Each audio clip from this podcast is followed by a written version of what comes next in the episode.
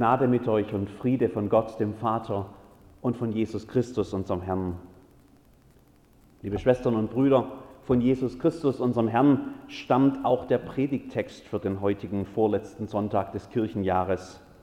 Wie so oft erzählt Jesus darin ein Gleichnis, eine Geschichte aus dem alltäglichen Leben, um seinen Zuhörern eine Lebensweise näher zu bringen, eine Lebensweisheit näher zu bringen. Lasst uns heute diese Zuhörer sein und mit offenen Ohren und offenen Herzen hören, was Jesus erzählt aus dem 16. Kapitel des Lukasevangeliums. Er sprach aber auch zu den Jüngern, es war ein reicher Mann, der hatte einen Verwalter, der wurde bei ihm beschuldigt, er verschleudere ihm seinen Besitz. Und er ließ ihn rufen und sprach zu ihm, was höre ich da von dir? Gib Rechenschaft über deine Verwaltung, denn du kannst hinfort nicht Verwalter sein.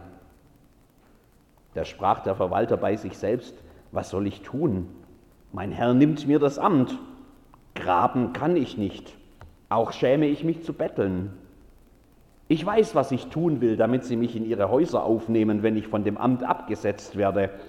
Und er rief zu sich die Schuldner seines Herrn, einen jeden für sich, und sprach zu dem ersten, wie viel bist du meinem Herrn schuldig? Der sprach, hundert Fass Öl. Und er sprach zu ihm, nimm deinen Schuldschein, setz dich hin und schreibe flugs 50. Danach sprach er zu dem zweiten, du aber, wie viel bist du schuldig? Der sprach 100 Sack Weizen. Er sprach zu ihm, nimm deinen Schuldschein und schreibe 80. Und der Herr lobte den ungerechten Verwalter, weil er klug gehandelt hatte. Denn die Kinder dieser Welt sind unter ihresgleichen klüger als die Kinder des Lichts. Nein, er ist kein Vorbild. Der Verwalter, von dem Jesus redet, ist nicht besonders gut in seinem Job. Verantwortungsvolles Handeln erwartet man ja von einem Verwalter. Vorausschauende Planung, kluge Investitionen und ein besonnenes Abwägen von Prioritäten. Er tut das alles nicht. Vielleicht kann er es einfach nicht. Vielleicht will er es auch nicht. Vielleicht wird es ihm zu viel oder er ist zu faul oder er schielt einfach auf eigenen Vorteil. Niemand kann so einen Angestellten brauchen, schon gar nicht in einer verantwortungsvollen Leitungsfunktion. Kein Vorbild. Selbst sein Chef hat das bemerkt. Galiläa zur Zeit Jesu ist ein eigenartiger Landstrich. Sehr international ist es geworden in diesem kleinen Teil des römischen Reichs. Dafür sorgt das milde Klima und die heilenden Quellen und auch die große Stadt Sephoris, die Herodes der Große mitten in der Pampa aus dem Boden stampfen ließ, gleich um die Ecke von Nazareth, das im Vergleich nur ein unbedeutendes Kaff war. Da gibt es jetzt hier alle Annehmlichkeiten des kulturierten Lebens. Theater und Gymnasien und Thermen. Da kann man sich richtig gut gehen lassen in Galiläa. Längst ist die Gegend zu einem Ort für reiche Touristen geworden. Verdiente Offiziere und Politiker erhalten als Belohnung Landgüter in dieser Region. Ein Sommerhaus auf dem Land zur Erholung und natürlich auch als Verdienstquelle. Natürlich verbringt man den größten Teil des Jahres anderswo, in Rom und in den großen Zentren des Lebens. Um das Landhaus kümmert sich in der Zwischenzeit ein Verwalter. Von dem erwartet man dann gutes Wirtschaften, möglichst mit Gewinn. Das hat sein Chef auch erwartet. Herausgekommen ist das Gegenteil. Und jetzt ist der Chef selbst unterwegs, um die Bücher zu prüfen. Auweia, das wird nichts, weiß der Verwalter. Er weiß, wie es um seine Zukunft äh, steht. Seine Tage hier sind gezählt. Er kann nur hoffen, nochmal mit einem blauen Auge davon zu kommen. Von seiner Entlassung geht er jedenfalls sicher aus. Und dann? Was tun? Als Verwalter wird ihn keiner einstellen nach der Pleite. Ein einfacher Hilfsarbeiter, das will er nicht sein. Und der Bettelstab ist auch nichts für ihn. Er braucht einen Plan B. Hier mal ein paar Vorschläge. Erstens, aufgeben. Das wird sowieso nichts. Wer will denn schon mit so einem noch was zu tun haben? Selbst den Hilfsarbeiterjob würde ich ihm nicht anbieten. Da fragt man ja auch nach Referenzen. Betrug und Misswirtschaft, das macht sich nicht gut in der Bewerbung. Er soll sich mal keinen Illusionen hingeben, keine falschen Hoffnungen machen, sich einfach damit abfinden, dass er ein Versager ist. Er hatte ja seine Chance und die hat er vergeigt. Das war's jetzt. Ende. Aus. Fertig. Kein guter Plan B. Zweiter Vorschlag. Selbstmitleid. Da könnte man jetzt viel sagen über all die unvorhergesehenen Umstände, die zu dieser Misere geführt haben. Natürlich alles Dinge, die sich seiner Kontrolle entzogen. Höhere Gewalt, ungerechte Behandlung. Es hätte ja keiner wissen können. Würde er heute 2020 leben, dann wäre Corona vermutlich ein Teil dieser Liste. Und überhaupt scheinen sich ja alle gegen ihn verschworen zu haben. Jetzt auch noch der Chef. Der sieht ja gar nicht, wie viel Gutes er getan hat. Der hat ja keine Ahnung, wie er sich jahrelang abgerackert hat, sich geradezu aufgeopfert für seinen Herrn. Der war ja immer weg und alles blieb an ihm hängen. Ungerecht ist das Leben, bitter, enttäuschend und die Schuld liegt überall, nur nicht bei ihm. Das wird man ja wohl noch sagen dürfen. Kein guter Plan B. Der Plan B des Verwalters überrascht uns, vor allem weil ausgerechnet Jesus mit so einer Geschichte daherkommt.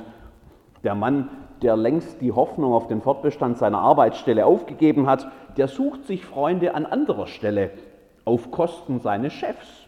Der lädt die Schuldner ein, all die säumigen Zahler, von denen er eigentlich längst die fälligen Summen eintreiben sollen hätte. Und dann geht er kurzerhand her und fälscht die Schuldscheine reduziert die Schulden auf einen Bruchteil. So steht er gut da bei denen, die ihm hinterher gewogen sein sollen. Sein Chef schaut in die Röhre. Aber das kann er sich offensichtlich leisten. Denn als er seinem Verwalter auf die Schliche kommt, da gerät er nicht in Rage. Im Gegenteil, offensichtlich beeindruckt ihn die Tatsache, dass der zumindest an dieser einen Stelle vorausschauend gehandelt hat ein guter Plan B. Wir tun uns heute schwer mit dieser Jesus-Geschichte. Die passt einfach nicht in unser Denkschema. Nach unserem Verständnis ist es Betrug, was der Verwalter tut. Bei uns hätte er sicher mit einer Anzeige rechnen müssen und seine Chancen auf zukünftige Beschäftigung wären endgültig dahin. Kein Vorbild dieser Verwalter. Wie kann dann ausgerechnet Jesus wir tun uns schwer, weil wir viel zu oft die Tendenz haben, solche Gleichnisse einfach eins zu eins auf unser Leben übertragen zu wollen. Wir lesen uns gern selbst in die Geschichte hinein und wollen allzu gern in irgendeine der darin vorkommenden Rollen schlüpfen, weil wir meinen, das sei das, worum es Jesus beim Erzählen geht. Wenn wir diesen Text so behandeln, dann wären wir ja der Verwalter und Jesus, so hört es sich zumindest an, der legt uns nahe, genauso krumme Dinge zu drehen wie die Hauptperson in seiner Erzählung. Das kann ja wohl nicht wahr sein, oder? Die Geschichte, die Jesus erzählt, die folgt, wie viele seiner Geschichten, einer ganz anderen Logik. Jesus erzählt aus dem wahren Leben, aus einer unvollkommenen Welt mit Menschen, die nicht immer im besten Sinn handeln. Und am Ende der Geschichte zieht er sein Fazit. Im Denken dieser unvollkommenen Welt hat der Verwalter eigentlich schlau gehandelt. Er hat das, was ihm zur Verfügung stand, vorausschauend eingesetzt, hat über den Moment hinausgeblickt und vorgesorgt für die Zeit, die kommt.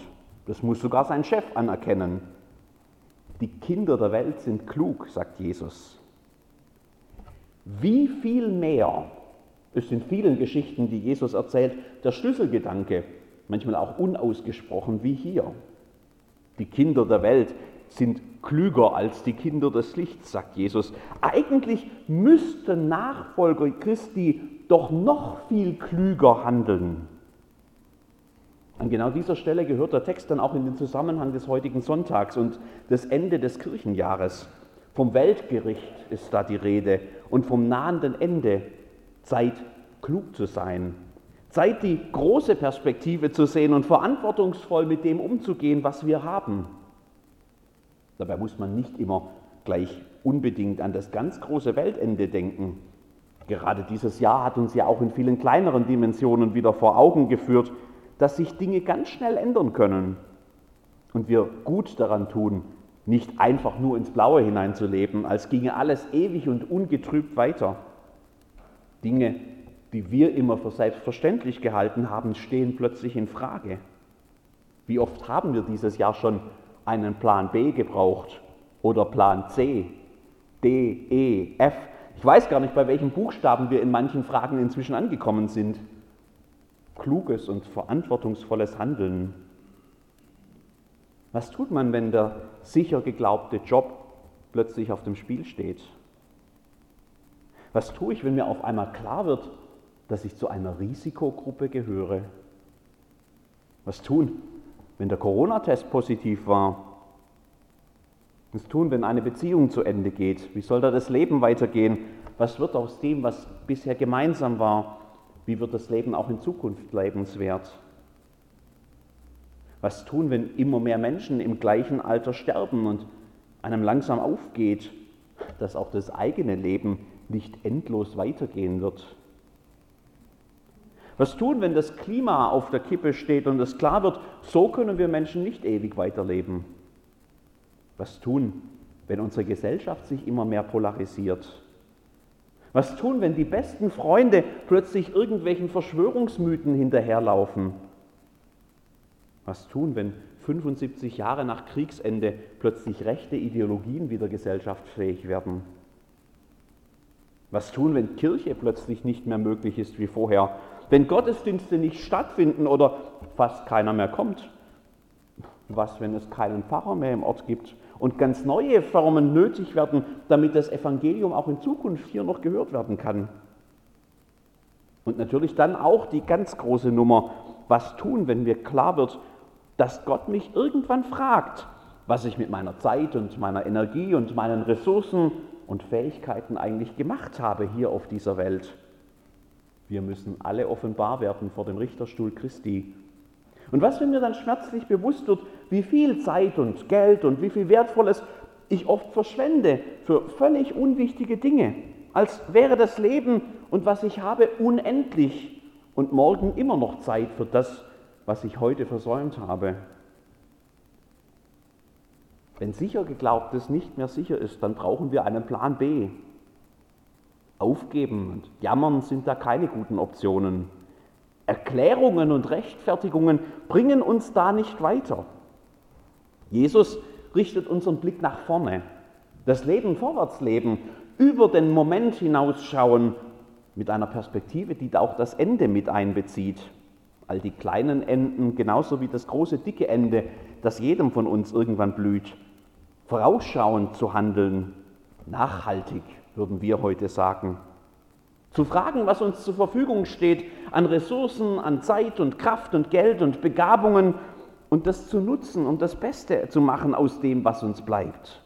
Zu träumen von einem Morgen, dass es wert ist, gelebt zu werden und mich einzusetzen dafür, dass dieses Morgen kommt. Nicht nur für mich selbst, sondern auch für die Menschen um mich herum.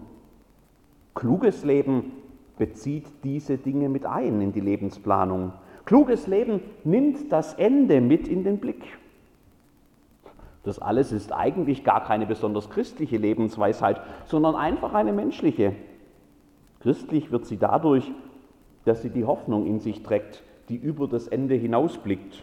Da gehört dann auch der Paulus-Text hin, den wir vorher miteinander gelesen haben, der uns darauf hinweist, dass unser Leben nicht nur uns gehört und nicht nur in unseren Händen liegt. Leben wir, so leben wir dem Herrn. Sterben wir, so sterben wir dem Herrn. Das ist dann wieder Evangelium, gute Nachricht und beruhigend zu wissen. Aber es verändert die Perspektive. Es macht klug, so zu denken. Kluges Leben nimmt die anderen mit in den Blick. Es sieht, dass ich nicht allein auf dieser Erde bin, der Verwalter in Jesu Geschichte, sogar er hat das begriffen. Uns erinnern die Texte am heutigen Sonntag daran. Dazu gehört auch dieser aus dem 25. Kapitel des Matthäusevangeliums. Ich bin hungrig gewesen und ihr habt mir zu essen gegeben. Ich bin durstig gewesen und ihr habt mir zu trinken gegeben. Ich bin ein Fremder gewesen und ihr habt mich aufgenommen. Ich bin nackt gewesen und ihr habt mich gekleidet. Ich bin krank gewesen und ihr habt mich besucht. Ich bin im Gefängnis gewesen und ihr seid zu mir gekommen. Was ihr getan habt an einem der geringsten meiner Brüder, das habt ihr an mir getan, sagt Jesus Christus. Was kann ich mit dem, was ich habe, für andere tun? Ihr merkt schon, die heutige Predigt hat ganz viele Fragezeichen. Viele Antworten muss jeder von uns für sich selbst finden. Aber oft ist es ja das Entscheidende, überhaupt einmal erst die richtigen Fragen zu stellen. Die Antworten auf alle diese Fragen sind so unterschiedlich, wie wir Menschen sind. Die Frage zu stellen und die Antwort zu leben, das ist klug. Möge Gott uns wahrhaft klug machen. Amen.